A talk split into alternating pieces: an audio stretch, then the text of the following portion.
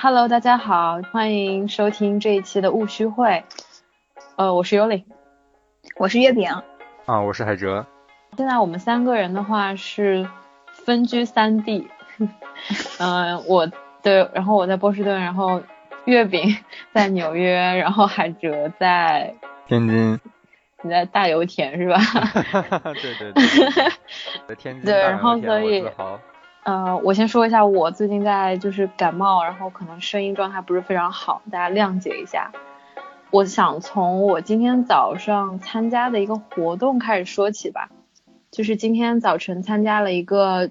呃美国东北大学他们学生自己办的一个设计会议，它里面请到了很多业界大牛，然后其中有一个就是 MIT 的一个 PhD。他就在说，现在有很多的科技可以通过，比如说追追踪你手机里面的一些你的用户数据，你的一些，比如说你每天几点起，你每天花多长时间，嗯，写东西或者玩游戏来确定你这个人的懒惰程度。就他就其实就是用一个非常单一的标准，比如说可能你每天花五小时、六小时的时间玩游戏，那他们就觉得你是一个懒惰的人。然后这样的数据就没有人知道会被怎么样进行利用。他们他们这个数据是是程序后台会收集，还是它是只局限比如说用户自己能看到的？呃，我觉得应该是软件后台收集的，后台否则否则就没有人去，因为它不是一个。就他的意思不是说某一个软件它来专门告诉你你有多懒惰，而是它，比如说它的后台系统，它可以搜集你这样那样的数据，然后作为它后台的一种数据在分析吧，我是这么理解的。那它这数据是公开的吗？不是，应该不是。所以比较让人担忧的就是在于像这种数据，它这种分类到底会被用来做什么，就其实是挺匪夷所思的。嗯，就其实现在很多这种软件都在后台收集用户数据，然后再卖给其他人，对吧？嗯，这基本上对吧？这就是推特啊，像 Facebook 那些社交网络的基本的盈利模式嘛。其实我是想，特别像那个 Facebook 前面前段时间的那个剑桥分析的那个那个那个那个情况啊。嗯。现在不是感觉全世界都在讨论这个东西，是 Facebook。包括他自己本身也受到了很多质疑，就是他对于用户的数据应该如何的去处理，或者说应该如何的去保护，他们有没有权利去限度的去挖掘和使用用户的数？这个现在感觉是大家都在关注的一个问题。但你不觉得就很讽刺的一点就在于，就你从技术或者法律层面上讲，他们这样做是其实是没有问题的，因为。我们在用户条款那里面，其实我们都是点了接受的，对吧？因为不接受你没法用啊。那个东西，甚至我觉得很多人在都不能说很多人了，绝大多数人在点同意的时候是没有阅读过那个条款的。没错，因为就是如果你不同意的话，那你没有办法用。就很多时候我们在权衡这中间利弊的时候，我们当然会选择 OK。那我想要就是我想和其他人一样，能够在上面跟大家交流，能够发我自己的东西，那我就不 care 我的这些用户条款到底对我会造成什么样的影响。但是这种时候就相当于你把自己的个人数据拱手让给了呃这 developers 开发者。其实我我想说一个就是 这个我不知道。就能不能合适放在这边说，就是这次不是 Facebook 这个事儿爆出来之后，大家都就表示很惊恐，尤其是这边的人，对吧？就大家就表示怎么就好不可思议，怎么能干出这种事情？然后包括有很多的人就是说什么，好像这中间好像俄罗斯又怎么怎么样在中间拿了一些数据啊什么的。然后但是我我有一门课的老师，他以前是在就是白宫那边做。相关的一些工作的，然后他之前就跟我们说过，其实他们从好久之前就开始在推特上面搜集用户数据，然后通过这些数据来分析你的政治倾向，比如说你的政治倾向如果是偏右派的，或者说呃或者这样说吧，就是如果在美国的话，你的政治倾向比如说是偏共和党，那共和党的。他们那边的这些 political campaign 的这种 team 就会跑到他们，就会用这些数据来给这这一批用户投放他们的他们的政治的宣传的广告。啊，这个就是所谓的一个精准投放嘛，就这个其实就是大家喜欢用大数据，大数据什么是大数据？这个就是大数据的一个应用场景嘛。但是你会发现，就是他们，尤其是美国人，他们对这政治方面就很敏感。他和他，他就和嗯，比如说我投放一个巧克力的广告就很不同。啊，我大概能理解你这个意思，我大概能理解你这个意思。对，因为这个就有点自。自自欺欺人啊，这这个真挺自欺欺人的。就是如果你只是关注这个所谓的政治倾向的这个广告的投放，而觉得我接受到一个巧克力的广告是无所谓的，我觉得这是一种自我欺骗。这两者是没有本质上的不同的，你都在都在沦为一个工具吧，就是人的一个工具化。对，喂，我觉得这个说的很好，嗯，就或者说人的物化嘛。就我想到那个之前月饼给咱们推的那篇文章，就是它叫做 Quantified Self。月饼，你来说一下这篇文章吧。啊，要我说吗？对，就就现在不是，比如说我们举个最简单的例子，就是微信运动嘛。像大家都很，就比如说我爸那种中年中年老男人就很喜欢微信运动，就可以计计算自己的步数。嗯。然后他每天就为了多走那么几步，就为了。在微信运动排行榜上名列前茅，然后其实这种行为，呃，不知道大家有没有看过《了不起的梅瑟尔夫人》这部美剧？嗯嗯嗯，就其实那个女主角她她每天都会用尺子来测量自己的三围，每天都测。对。呃，这两个这两种行为的共共性就是他们都是一种自我自我追踪、自我评估、自我测量。嗯，就这种时候，我们自己的身体就变成了数据场。这算不算是一种嗯数据方面的消费主义呢？嗯，怎么说？哎哎，抱歉啊，抱歉啊，我刚才去打，我刚才去打了个喷嚏，然后把麦给关了。你接着说。对啊，我觉得这就是这算不算是一种数据上的消费主义呢？就是，嗯，尤其是像刚才月饼提出的那个场景，就是他父亲为了在微信运动的排行榜上名列前茅，每天去多走那些步数，但是他其实不需要去多走那些步数，哪怕客观上来讲确实是对他的健康有一点点的好处，但是其实他他没有办法再去再在这个层面上去主导自己的需求了。对，其实对于我爸来说，就比如说我们每天走的步数，它是一个非常个人，就非常 private 的的东西。但是现在微信运动把这种个人的 private 的数据就变成了公开的一个 public 的东西。嗯。然后，然后它就有了一个社交的功能。而且，其实你们还记得我们之前在谈论过的一个话题，就是。很多大的公司他们在做一件事情，叫做创造需求。其实，在我们的信息被采集，或者是我们在让渡掉自己的一部分权利的过程中，究竟是为什么？表面上看起来是我们心甘情愿的在做这些事情，就是因为我们陷入到了被他们创造出来的一些需求里面。比如说，可能没有这个微信运动的这个榜单。我就不会意识到啊，我一定要在上面排到第一，我要去抢那个微信运动的封面。那你的那个所谓的数据搜集就谈何而来呢？再比如说，呃，因为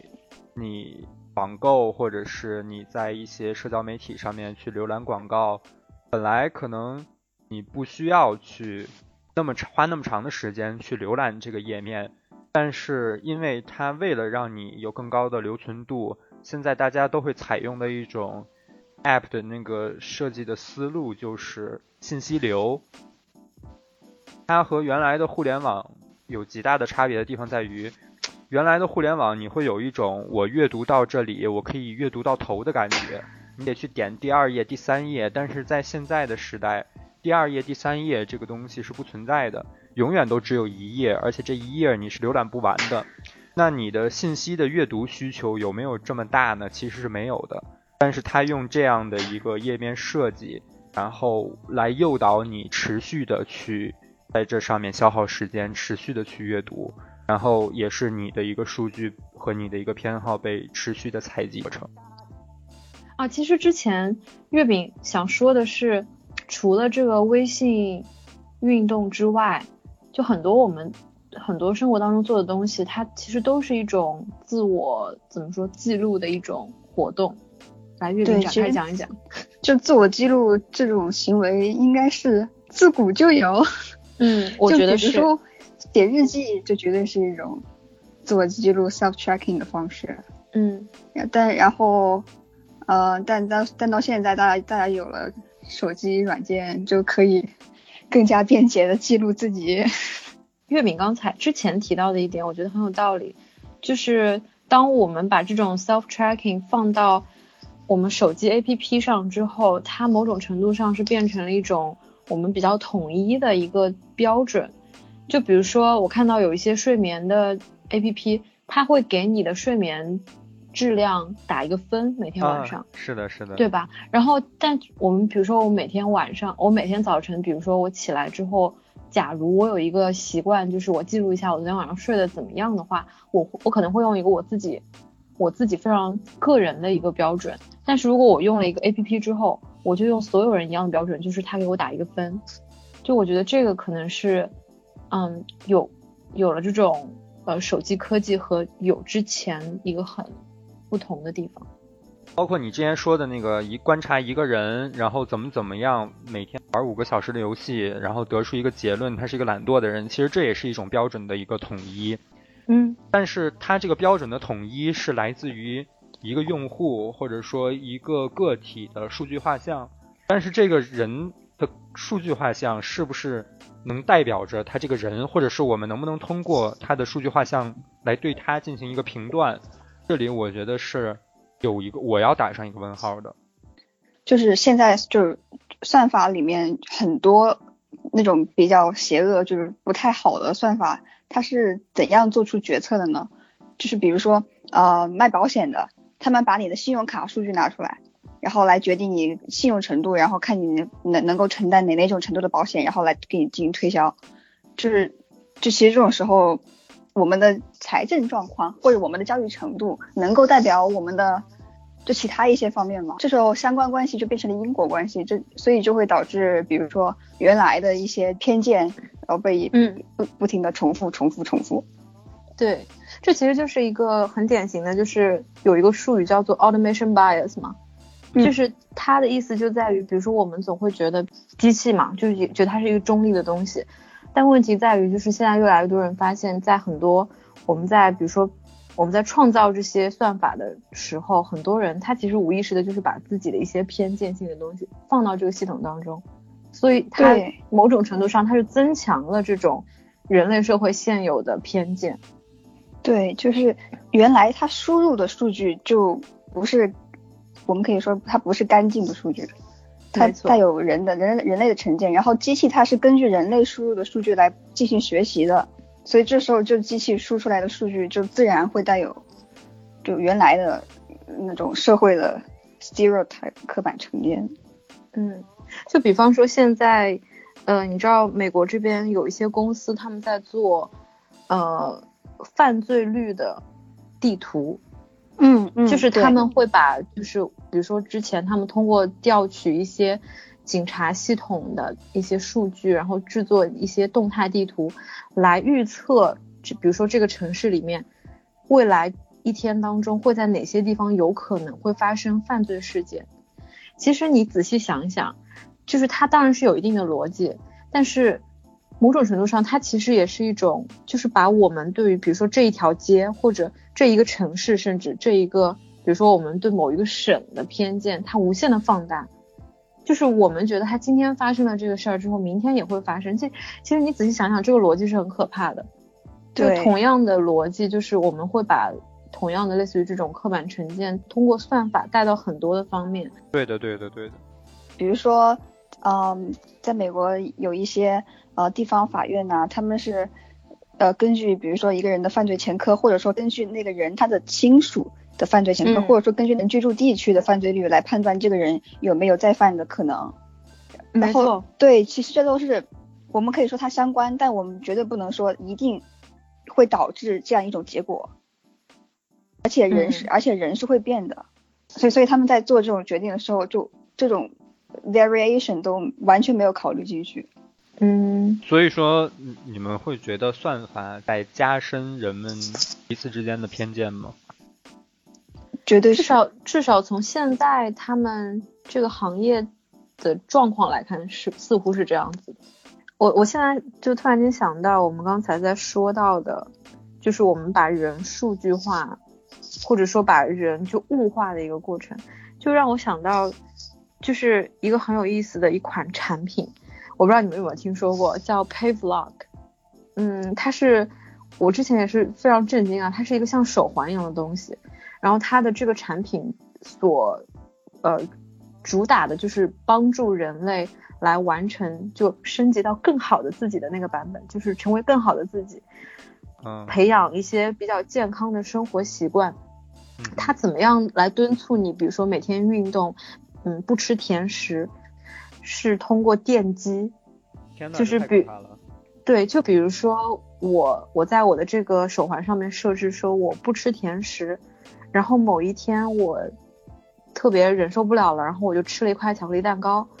然后这时候我就在那上面告诉系统。OK，我我一不小心吃了一块巧克力蛋糕，然后系统就电击我。就大家如果有条件的话，可以去网上搜一下这款产品，它的一些用户的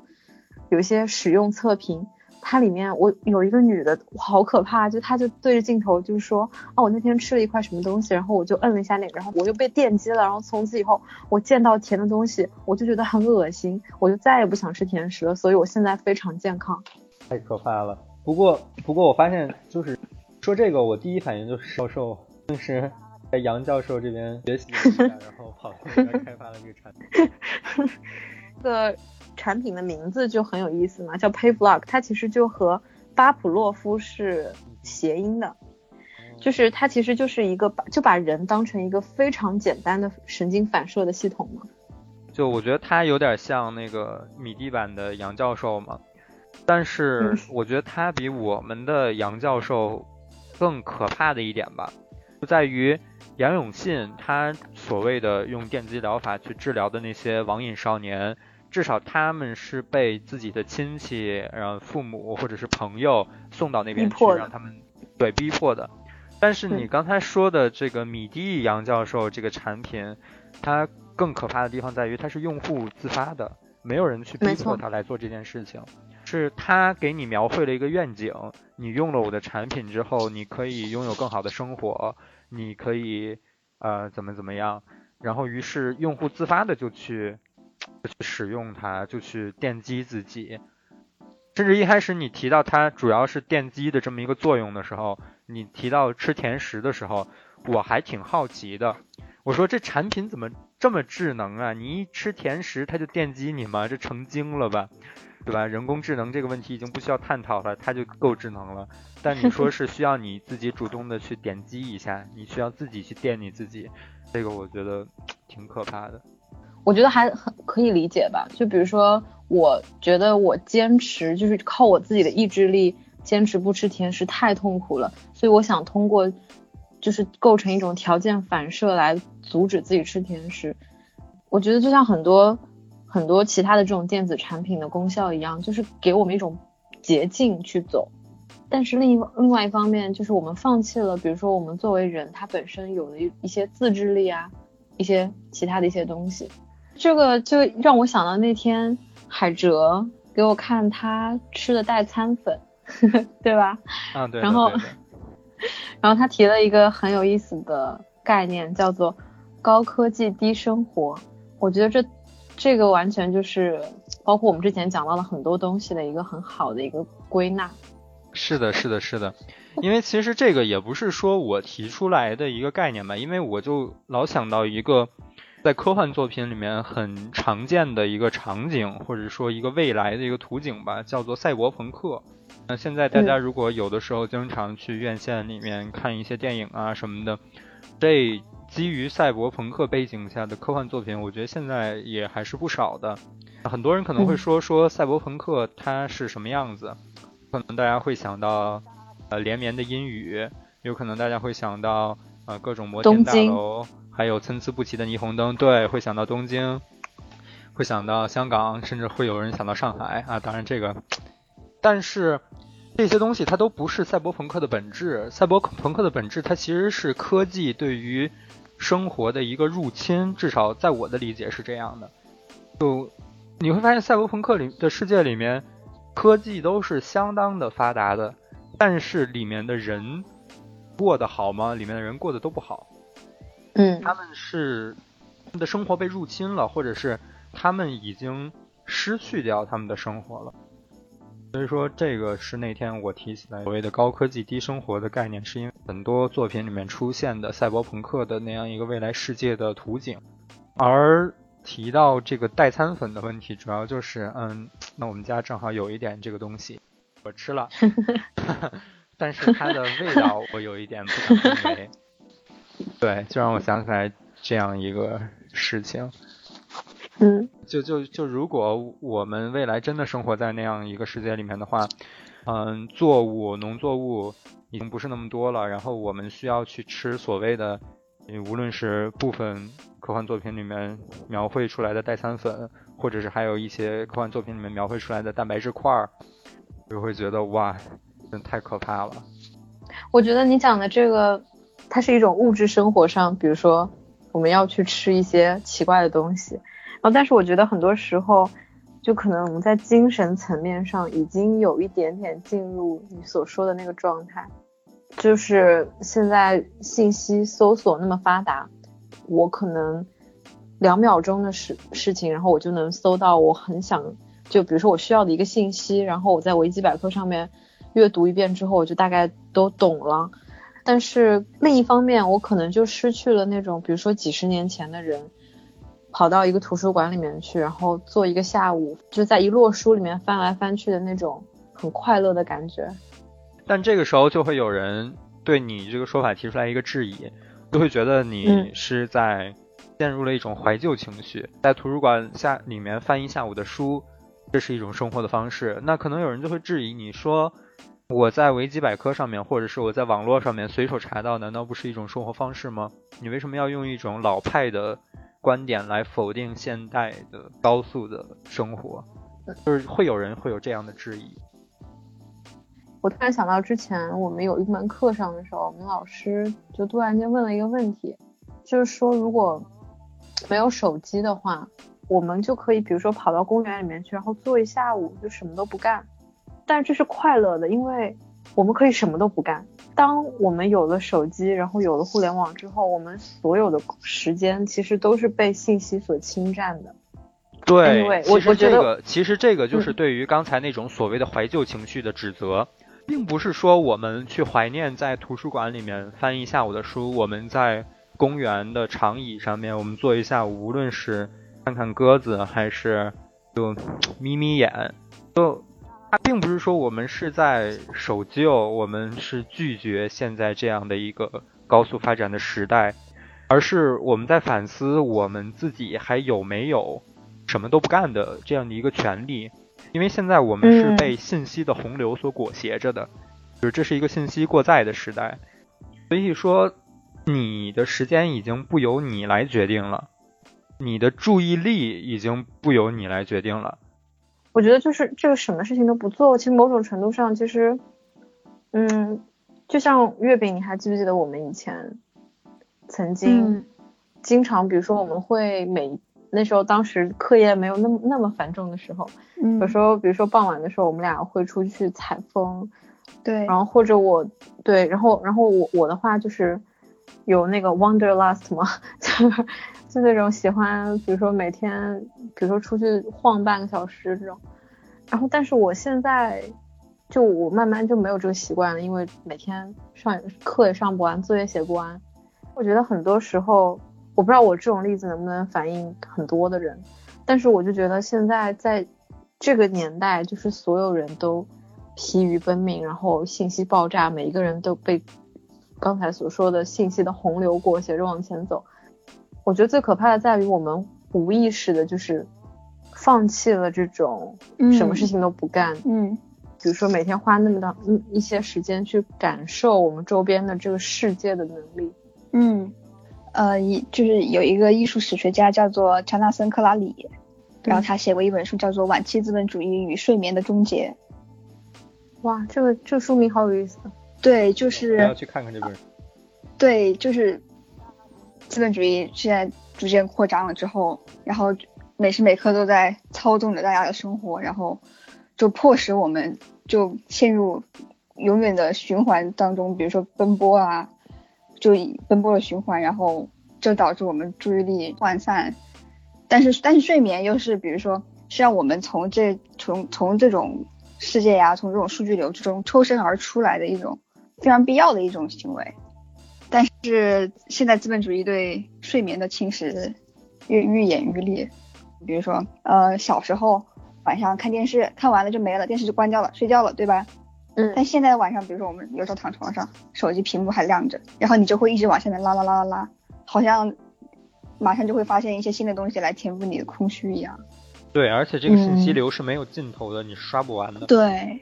就是这个其实也是刚才那个什么所谓的什么都不做，还有在图书馆里面翻书的一个延伸吧。嗯，就是很多人会批判你说你怀你是怀旧的，你是不拥抱这个新时代的，但是。每个时代它都有好的东西和不好的东西。你比如说，你觉得在躺椅上面休息是没有必要的，那你会觉得睡眠是没有必要的吗？可能有一些狂人、工作狂人、科技狂人、未来主义狂人，他会觉得睡眠当然是没有必要的。未来我们总有一天要消灭掉睡眠，消灭到休要消灭掉休息。那那个时候的话，其实。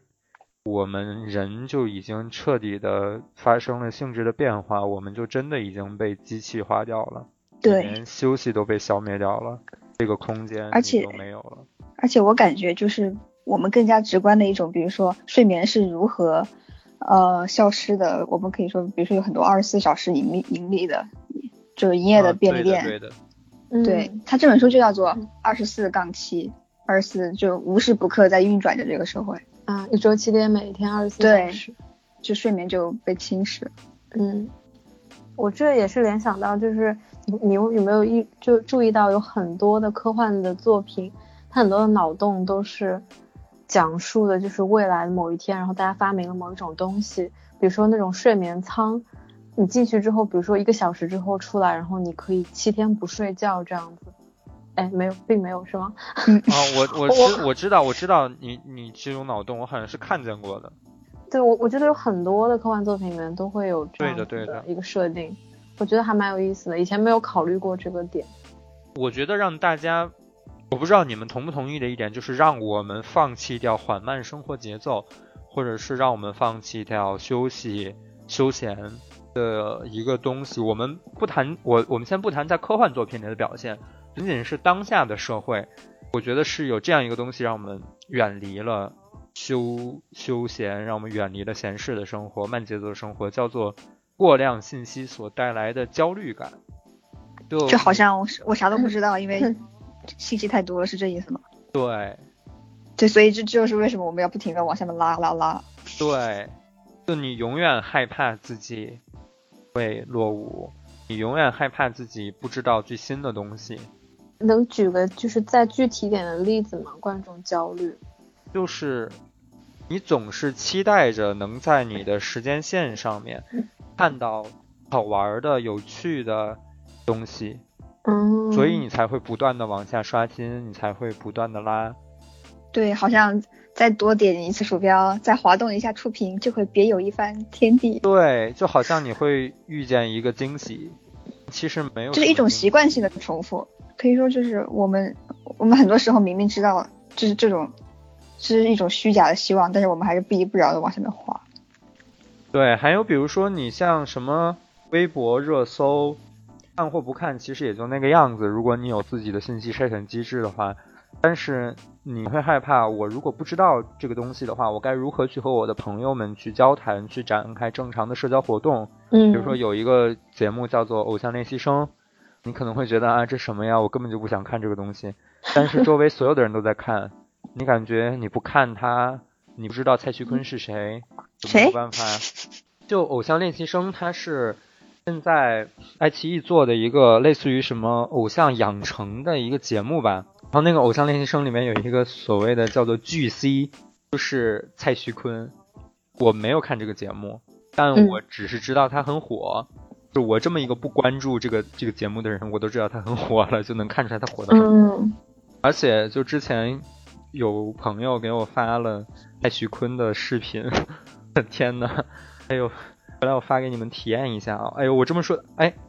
应该没问题，咱们这个播客的受众应该没有喜欢他的，不然的话，不然的话，这个受众流失了就流失了吧。好的，一波粉。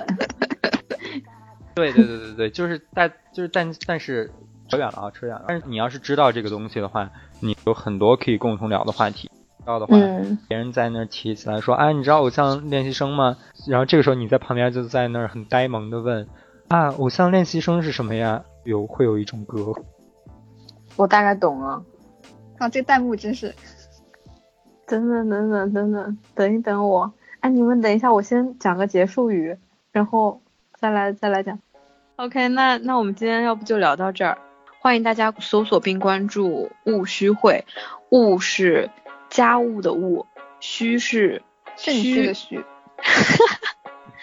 可以可以，肾虚的虚，然后会就是会议的会。呃，大家可以在网易云音乐或者荔枝 FM 上面搜索我们的节目。那我们跟大家说一说，拜拜，下次见喽！下次见，下次见，拜拜，拜拜，拜拜。行行啊，我们来看，我们来看，哎，真的，真的是。一分十九秒，一分十九。我正在看，这是他，等等等等，哎呀，你们等等我，我还没有打开啦，真是太明显。